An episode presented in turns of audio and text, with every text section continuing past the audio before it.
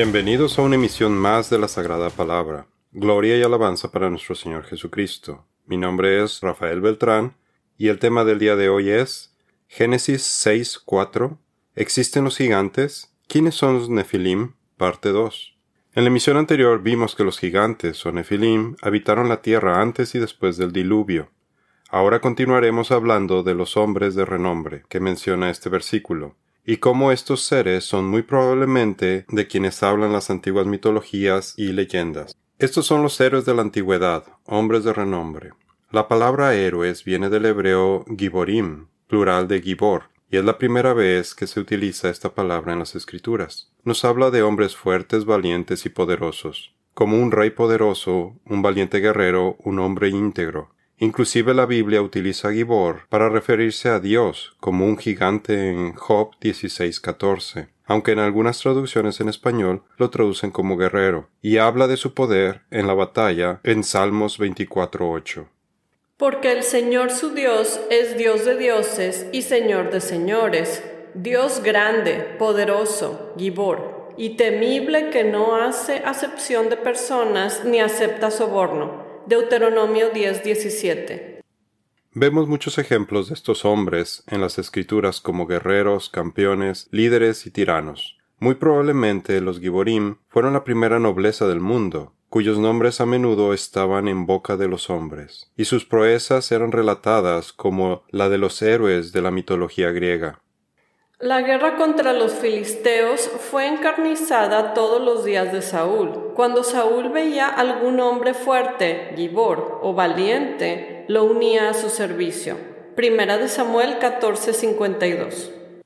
Pero tomando el contexto del mundo antediluviano, en donde todos los pensamientos de la sociedad eran sólo para hacer el mal, podemos asumir que los giborim eran hombres demonizados que encabezaban todo tipo de acto de maldad que se entregaron a los poderes de la oscuridad completamente, y que utilizaron sus atributos sobrenaturales para avanzar los planes perversos de sus padres, los ángeles caídos, para corromper toda la carne. Pero todos sus esfuerzos fueron en vano, porque fueron destruidos por el diluvio. Entonces yo traeré un diluvio sobre la tierra, para destruir toda carne en que haya aliento de vida debajo del cielo. Todo lo que hay en la tierra perecerá Génesis 6:17. La aspiración de estos seres era llegar a ser llamados hombres de renombre por los valores de la sociedad. Sus logros importantes no estaban enfocados al Señor, no buscaban servirlo, ni crecer su fe y santidad, sino que buscaban ser poderosos, luchando y derramando la sangre del hombre. En este versículo podemos ver que en este caso el ser un hombre de renombre involucra rebelarse en contra de Dios como lo veremos con Nimrod. Y se alzaron contra Moisés, junto con algunos de los israelitas, 250 jefes de la congregación, escogidos en la asamblea, hombres de renombre. Números 16.2. Después del diluvio, tenemos por segunda vez la palabra Gibor, al ser utilizada para hablar de que Nimrod se convirtió en uno de los peores Giborim de los que nos habla la Biblia, porque todo su poder lo utilizó delante del Señor, es decir, en contra del Señor culminando con la desafiante Torre de Babel. Se piensa que la frase llegó a ser un gibor se refiere a que Nimrod encontró la forma de convertirse en un nefal, a través de la tecnología revelada o proporcionada por los ángeles caídos, Benei Elohim, la cual corrompió su ADN transformándolo en un gigante Gibor, pero esto lo veremos en el estudio de Génesis 10. Cus fue el padre de Nimrod, que llegó a ser poderoso, Gibor, en la tierra. Él fue un poderoso cazador delante del Señor. Por tanto se dice, como Nimrod, poderoso cazador en contra del Señor. Génesis 10, 8 y 9. ¿Existieron gigantes después del diluvio? Tenemos múltiples ejemplos de pasajes que nos hablan de gigantes o nefilim después del diluvio, y probablemente el más famoso de todos es el gigante Goliat, que medía unos 3.24 metros de altura. Entonces de los ejércitos de los filisteos salió un campeón llamado Goliat, de Gat, cuya estatura era de seis codos y un palmo. Primera de Samuel 17:4.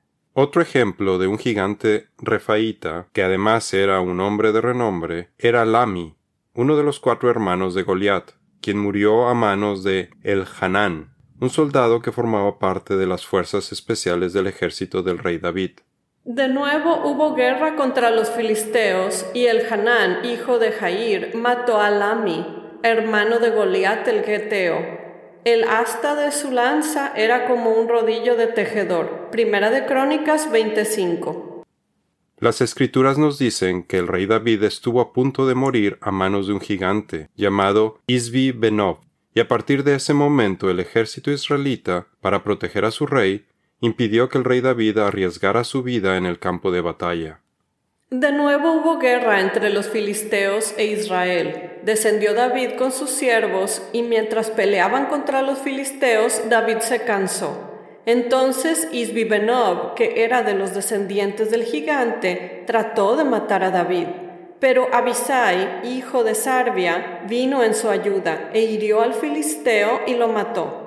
Entonces los hombres de David le juraron, Nunca más saldrá a la batalla con nosotros, para que no apague la lámpara de Israel. Segunda de Samuel 21, 15 al 17.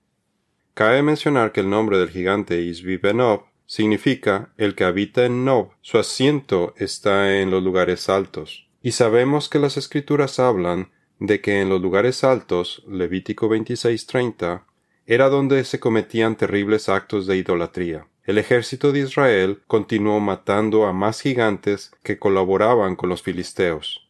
Después de esto, otra vez hubo guerra en Gob contra los filisteos. Entonces Sibecai el Usatita mató a Saf, que era de los descendientes del gigante. Segunda de Samuel 21:18. Hubo guerra otra vez en Gat, donde había un hombre de gran estatura que tenía seis dedos en cada mano y seis dedos en cada pie, veinticuatro en total. Él también descendía del gigante. Cuando desafió a Israel, lo mató Jonatán, hijo de Simea, hermano de David. Segunda de Samuel 21, 20 y 21. Entre las aberraciones genéticas de los gigantes refaitas, no solo estaban los seis dedos en las manos y pies, sino también doble hilera de dientes. Esta es una de las razones por las que las escrituras ponen un gran énfasis en que los Nefilim y sus descendientes debían ser destruidos, además que estaba prohibido que los israelitas se casaran con los habitantes de estas naciones cananeas, posiblemente tanto por la corrupción física del ADN como espiritual, porque la idolatría de esta gente alejaría a los israelitas de Dios. Los israelitas, por su parte, son el pueblo escogido por Dios, para que su semilla Jesús viniera a este mundo. Y como vimos, en el mundo antediluviano, los ángeles caídos también buscaron corromper a los animales. Esto puede explicar el por qué las escrituras nos hablan que la pena de muerte para aquella mujer que tenga relaciones con un animal en Levíticos 20:16, ambos, la mujer y el animal, deben morir. Esto, además de ser una abominación, podría contribuir a diseminar la semilla de la serpiente. Si alguna mujer se llega a un animal para tener trato sexual con él, matarás a la mujer y al animal ciertamente han de morir, su culpa de sangre sea sobre ellos. Levítico 20:16. Hay un pasaje que habla de las hazañas de Benaya, hijo de Joyada, uno de los tres mejores hombres de guerra que tenía el rey David, quien ascendió hasta llegar a ser el líder de la guardia personal del rey. El pasaje nos dice que su más grande hazaña fue el matar a dos hijos de Ariel de Moab. Pero la palabra en hebreo Ariel tiene un significado incierto, y algunos traductores la interpretan como heroico o hombre león, porque Ari transmite la idea de violencia como la que podría ser un león, y El significa fuerza o poder, y generalmente se usa para describir una deidad. Así que Ariel podría referirse a hombres poderosos con poderes divinos expresados con una violencia como la de un león, por lo que podríamos estar hablando de dos seres híbridos hombre-león originarios de Moab, por lo que no me sorprendería que este fuera el significado y por ello las escrituras enfatizan esta primera hazaña de este gran guerrero antes de mencionar su segunda hazaña, que fue la de matar a un león. Estas son las grandes hazañas de Benaya que entendemos como actos extraordinarios fuera de lo normal. Benaya, hijo de Joyada, hijo de un valiente de Cabseel de grandes hazañas, mató a los dos hijos de Ariel de Moab. Y él descendió y mató a un león en medio de un foso un día que estaba nevando. Segunda de Samuel 23:20. ¿Esto no le suena como si estuviéramos hablando de una historia de la mitología? Pues esta es la forma en la que los ángeles caídos y los nefilim o gigantes buscaron atacar al Creador, a través de crear diferentes mitos, leyendas, fábulas y cuentos de hadas en varias culturas alrededor del mundo que tuvieran algo de verdad y glorificaran la transgresión que ocurrió entre los ángeles y las mujeres de las que nos hablan las escrituras. Podríamos decir que este evento es la fuente de las mitologías paganas que con el tiempo fueron exageradas, transformando las leyendas de los Nefilim en las religiones paganas en donde eran considerados dioses o semidioses, por lo que podemos considerar estas historias como otra evidencia abrumadora de que existieron los refaitas o gigantes. Las mitologías paganas. La diferencia entre las escrituras y las mitologías de las religiones paganas está en que en Génesis las relaciones ángel-humano son expresadas de forma negativa, como una transgresión abominable que es castigada por Dios, mientras que en las mitologías estas relaciones son glorificadas. En la Biblia estos seres son mitad demonio, mitad humano, en las mitologías son exaltados como semidioses. Cuando estudiamos las mitologías de diferentes culturas, encontramos muchas similitudes en las historias de la creación, el diluvio y de seres celestiales que toman mujeres, y otros eventos descritos en Génesis del capítulo 1 al capítulo 11. Esto lo podemos adjudicar a que todos los humanos estaban juntos y tenían el mismo conocimiento de Yahweh, pero, después de la dispersión de la Torre de Babel, este conocimiento se corrompió y se convirtió en diferentes religiones politeístas del mundo, y sabemos por las escrituras que todas las abominaciones se originaron en Babilonia en Apocalipsis 17.5. Así que tenemos a los mismos ángeles caídos o nefilim con diferentes nombres, y cada cultura creó una leyenda acerca de ellos, lamentablemente convirtiéndolos en sus deidades. Ahora veamos esas similitudes entre la narración de Génesis capítulos del 1 al 11 con las mitologías de diferentes culturas. La mitología griega. En la Teogonía de Hesiodo nos dice que Urano, el cielo estrellado, se acostó con su madre, Gaia, la tierra madre, y les nacieron los titanes que eran parte de origen celestial y en parte de origen terrestre. Estos monstruosos seres de nacimiento mixto se rebelaron contra su padre Urano, y después de una prolongada contienda fueron derrotados por Zeus y arrojados a Tártaro, la parte más profunda del infierno. La mitología inca.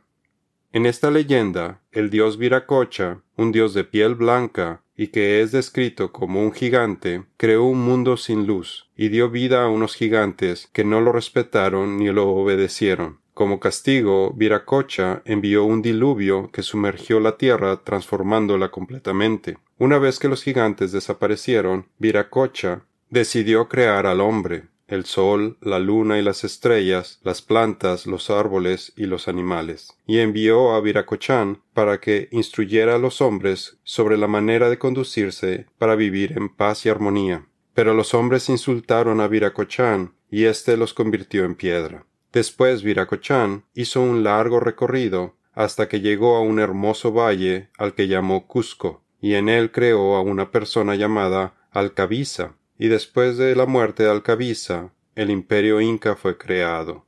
La mitología hindú. En el Mahabharata se relatan varios dioses que vinieron a la tierra por petición de las mujeres que les rezaron para que las embarazaran y tuvieran hijos con habilidades sobrenaturales, tales como la princesa Añana, que tuvo un hijo con el dios Kesari, llamado Hanuman, el jefe de los monos, un gigante que podía cargar dos hombres en su espalda. La mitología escandinava. El primer ser viviente formado en el caos primitivo fue un gigante de monumental tamaño llamado Ymir. Cuando Ymir dormía, comenzó a sudar, y así concibió la raza de los gigantes Jotun, que habitaban en Nefjaim.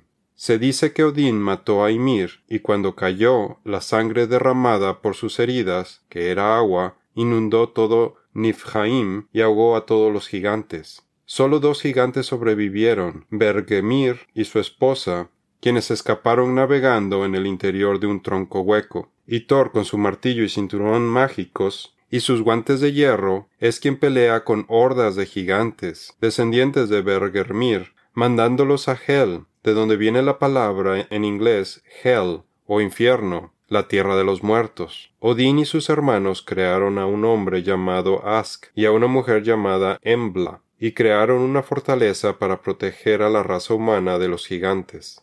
La mitología azteca. En la leyenda de los soles se explica que ha habido cinco creaciones, y en el mundo antes que el nuestro o cuarto sol estaba habitado por gigantes, o Kinametsin, que fueron creados por los dioses, pero perecieron en la catástrofe ordenada por el dios Tezcatlipoca. Un gran diluvio tan impresionante que las montañas fueron arrastradas por las aguas y el cielo cayó sobre la tierra. Pero se menciona que Tezcatlipoca protegió a un hombre, Tata, y a su esposa, Nene, del diluvio, al refugiarlos en un tronco hueco. Pero después del diluvio, Tezcatlipoca los convirtió en perros por haberlo desobedecido dando paso a un quinto sol. El dios Quetzalcoatl, en un intento de crear un mundo y una humanidad duradera y más equilibrada, fue al inframundo para rescatar los huesos de los antepasados, pero cuando regresó, los huesos estaban muy dañados, y por esta razón hoy los hombres tienen distintas estaturas. Finalmente, los dioses mezclaron su sangre con los huesos molidos por la diosa Cihuacóatl, la mujer serpiente, y así fue creada la humanidad que habita la tierra. Leyendas de gigantes aztecas. Pero los gigantes no solo existieron en la era anterior, el cuarto sol, sino que también aparecen en varios códices de frailes, en el de San Juan de Zumárraga, en el Florentino y en el Vaticano, escritos por Bernardino de Sahagún, en escritos del fray Andrés Olmos y del fray Diego Durán.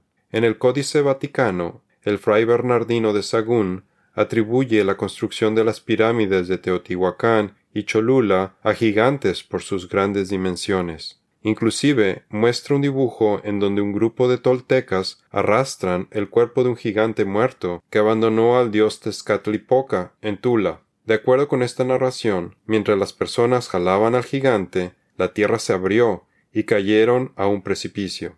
Existe otra referencia del fray Diego Durán que se refiere a la presencia de gigantes en las regiones de Tlaxcala, Cholula y Huejotzingo. Menciona la existencia de huesos que vieron en Tlaxcala. Se dice que los huesos del dedo de un pie del gigante medían casi el tamaño de la palma de una mano. Esta es la misma región a donde llegaron los olmecas en el año 107 después de Cristo, y tuvieron que pagar tributo a los gigantes Kinametzin hasta que acabaron con ellos al embriagarlos en un banquete que les prepararon. Hoy tenemos las famosas y enormes cabezas olmecas, esculpidas en piedra, y cuyos rasgos faciales no son semejantes a los de los habitantes de México. Estas esculturas tienen rasgos africanos, muy probablemente mostrando los rasgos de estos gigantes. La mitología de Mesopotamia. En la epopeya de Gilgamesh nos habla de las aventuras del rey gigante Gilgamesh, un semidios con poderes sobrehumanos que oprimía a su pueblo, y los dioses enviaron a Enkidu para vencerlo. Pero éste se hizo amigo de Gilgamesh. Después de que el rey rechaza la declaración de amor de la diosa Inanna, también conocida como Ishtar y Astarte, ésta mandó un toro en venganza para destruir al gigante y a su ciudad. Pero Gilgamesh y su amigo Enkidu mataron al toro. En su enojo, los dioses mataron a Enkidu, así que Gilgamesh va en busca del secreto para su inmortalidad, pero se da cuenta que es inalcanzable. Gilgamesh, en su búsqueda, recurre al sabio llamado Siusudra, quien sobrevivió al diluvio destruyendo su casa para utilizarla como material para construir un barco, y subió a todas las especies de animales vivientes conocidos, bajo las órdenes del dios Enki. La tierra fue asolada por una tempestad que duró seis días y seis noches, hasta que en el séptimo día todo se calmó. Toda la humanidad se había convertido en arcilla. Después de una semana, Siusudra soltó una paloma y después soltó una golondrina, y ambas aves volvieron. Por último soltó un cuervo, que no volvió, indicando que las aguas habían bajado, ya que el pájaro había encontrado un lugar donde posarse. Al fracasar el plan del diluvio ideado por Enlil, este se enfureció y se quejó con Enki, pero Enki expuso sus argumentos y al final Enlil bendijo a Siusudra y a su esposa para que tuvieran descendientes. El poema de Gilgamesh no cuenta las causas de este diluvio. Muchos argumentan que Moisés se copió de este poema, ya que fue escrito mil años antes de que Moisés viviera. Pero estas personas no están considerando que la historia que escribió Moisés fue dada por Dios, y que nos da una narrativa desde mucho antes del diluvio, nos da la historia secuencial desde la creación del hombre en Génesis 1. Al contrario, la epopeya de Gilgamesh es otra prueba más que las escrituras son ciertas, porque valida parte de la historia de la Biblia que describe al diluvio, con muchos detalles similares y en la misma secuencia. Con este pequeño fragmento no pueden acusar a Moisés de plagio, más bien él nos está dando la verdadera historia. En nuestra siguiente emisión veremos por qué pensamos que los Nefilim van a volver a formar parte de la historia en los últimos días antes de la segunda venida de Jesucristo, tal y como fue en los días de Noé. Y veremos dos teorías que nos hablan de la relación entre los ángeles caídos, los Nefilim y los demonios. Y todos estos temas difíciles que estamos viendo son importantes para que crezcamos nuestra fe en el Todopoderoso y estemos preparados para los tiempos que se aproximan en la batalla espiritual, con todos los engaños de Satanás. No vaya a ser que Satanás se aproveche de nosotros, pues conocemos sus malignas intenciones. Segunda de Corintios 2.11. Esto es todo por el día de hoy. Los esperamos en nuestra siguiente misión. Que Dios los bendiga.